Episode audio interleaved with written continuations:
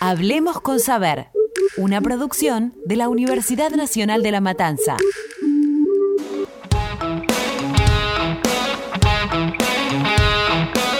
Hola, somos Abril Sosa y Melissa Vitale. Y esto es Hablemos con Saber. Hoy, Arde Argentina.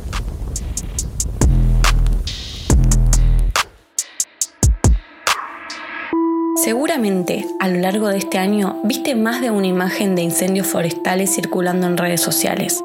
Es que en 2019 y 2020 se alcanzaron récords mundiales de hectáreas y hectáreas arrasadas por el fuego. Australia, Brasil, Indonesia, California, Israel y Argentina son algunos de los países más afectados por esta tragedia. El corazón de Sudamérica se quema a un ritmo récord. Solo esta semana se han contado 68 incendios en zonas de conservación. Otras zonas selváticas de América del Sur también han resultado afectadas. En lo que va del año, se han producido casi un 84% más de incendios que en el mismo periodo de 2018. Lo peor de los incendios forestales en Australia aún está por venir. Las imágenes desde California son escalofriantes. Las llamas desatan un infierno que crece en un tamaño histórico y sin que por el momento los bomberos puedan hacer nada para ponerle fin. Una imagen muy triste, Villa Carlos Paz, Córdoba y otra vez el fuego muy cerca de las casas.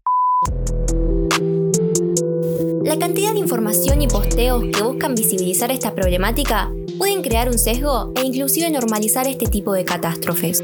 Primero, nos preocupamos por los más de 100.000 focos de incendios y las miles de especies de animales perdidas en el Amazonas. Después, por los koalas y canguros de Australia. Ahora, nos toca ver arder los bosques y humedales de nuestro país.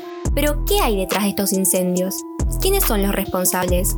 ¿Hay algo que podemos hacer como ciudadanos?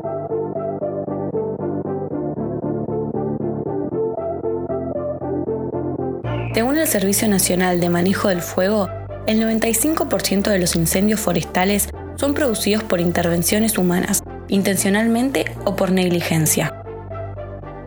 Siendo dentro de estas las principales causantes la preparación de áreas de pastoreo con fuego, fogatas y colillas de cigarrillos mal apagadas, el abandono de tierras y hasta botellas que actúan como efecto lupa y desatan incendios.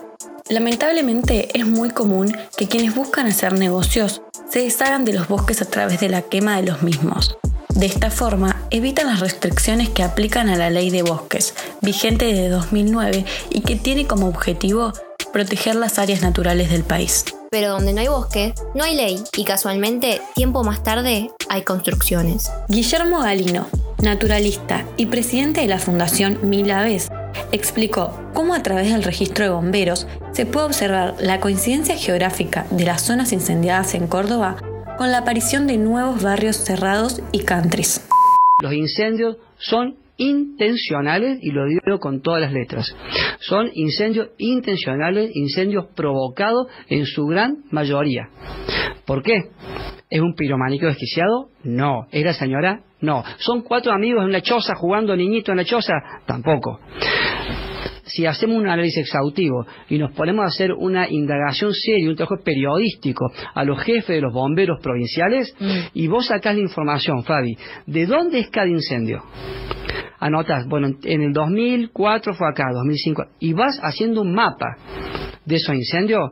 Te digo un caso concreto, camino el Fal del Carmen, Fal del Cañete. Ahí había bosque nativo con todo lo que la biodiversidad ahí eh, habita, completo ese bosque nativo. Fíjate que ahora, todos country y barrios cerrados. Y hace un análisis posterior cuántos incendios consecutivos hubo en ese lugar antes. Iban semanas por medio los bomberos ahí y me lo contaron los mismos bomberos. Y lo leí yo en los artículos diarios y lo pude seguir esos incendios. Y ahora son todos barrios cerrados. Entonces, es una de las tantas artimañas alternativas que tiene el gobierno y su socio desarrollista. El gobernador de Córdoba, Juan Echaretti, fue denunciado penalmente por no pedir a tiempo la ayuda necesaria frente al avance de los incendios.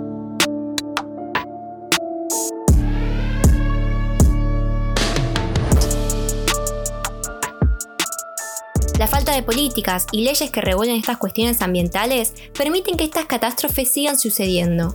En la actualidad, el Estado Nacional cuenta con solo 70 brigadistas. El viceministro de Ambiente de la Nación y biólogo Sergio Federovisky reconoció que el problema de los incendios requiere de mayor atención y afirmó que es necesario un sistema de alerta temprana que permita detener a tiempo los incendios. Hoy en día existen 13 proyectos de ley con estado parlamentario. ¿Qué tienen en común? La mayoría plantean la realización de un inventario nacional de humedales, el establecimiento de moratorias y la creación de un fondo nacional para su sustentación. Desde 2017, en Argentina se perdieron 3 millones y medio de hectáreas de bosques nativos, y con ello todos los beneficios asociados. Según la información de imágenes satelitales, en Córdoba, solo en 2020 se perdieron más de 190.000 hectáreas de bosques y se calcula que solo queda en pie el 3% de los bosques que existían al comienzo del siglo XX. En el mejor de los casos, si el fuego no modifica la composición del suelo, un bosque nativo como el que está en llamas en este momento tarda alrededor de 30 años en volver a crecer.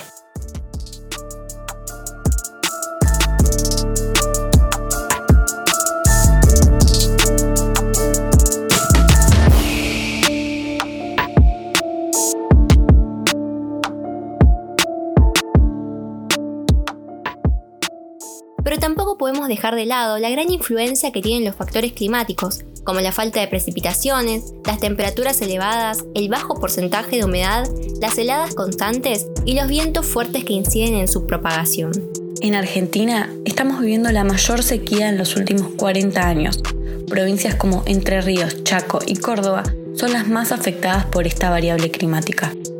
La situación empeora año a año, ya que los bosques actúan como barrera natural al fuego y, spoiler alert, estos ya no existen. Por lo tanto, la única forma de frenar las llamas es a través de la intervención humana. Diego Concha, bombero voluntario y director de Defensa Civil, explicó en un medio cordobés la influencia del clima en la dimensión de los incendios. Que mañana va a ser la jornada más difícil que el lunes, martes y miércoles aún más difícil con temperaturas superiores a la de hoy, viento norte y la humedad cada vez más baja. Cuatro meses y medio ese que no llueve, chelo. Tenemos que entender que acá que caiga una llovinita no nos sirve absolutamente de nada. Acá tiene que llover.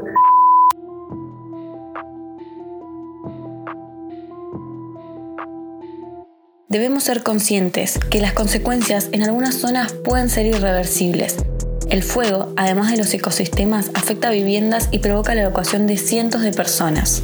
Juan Pablo Argarañaz es miembro del CONICET, doctor en ciencias biológicas y miembro de la CONADE, y explicó en un programa de televisión cordobesa las consecuencias ambientales de los incendios en los bosques de la provincia. Eh, si uno va de arriba para abajo, pensando por un lado en la cuestión atmosférica, se, emiten gases que tienen que ver con el efecto invernadero, o sea que van a, contribuir al cambio climático. También se emiten contaminantes, en especial material particulado, que ocasiona problemas de salud, especialmente a la gente que tiene eh, problemas respiratorios, enfermedades crónicas y cardiovasculares. Después, si uno ya mirando sobre el terreno en cuanto a vegetación y animales, bueno, se cambia o se, se ve afectada la cobertura vegetal.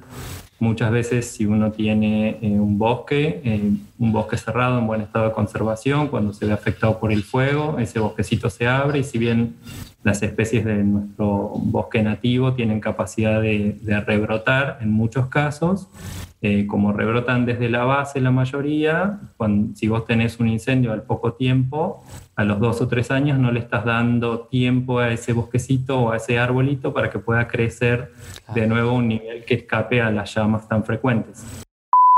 Los humedales y bosques desempeñan un papel muy importante en la regulación del clima. Son fuentes de agua dulce, contribuyen al equilibrio del oxígeno, del dióxido de carbono y de la humedad en el aire no estamos perdiendo simplemente hectáreas, estamos perdiendo ecosistemas vitales para el planeta y nuestra vida en él. ¿En beneficio de quién? Por eso es muy importante continuar visibilizando lo que está pasando en nuestro país, la importancia de los espacios verdes y la necesidad de más políticas ambientales que lo protejan.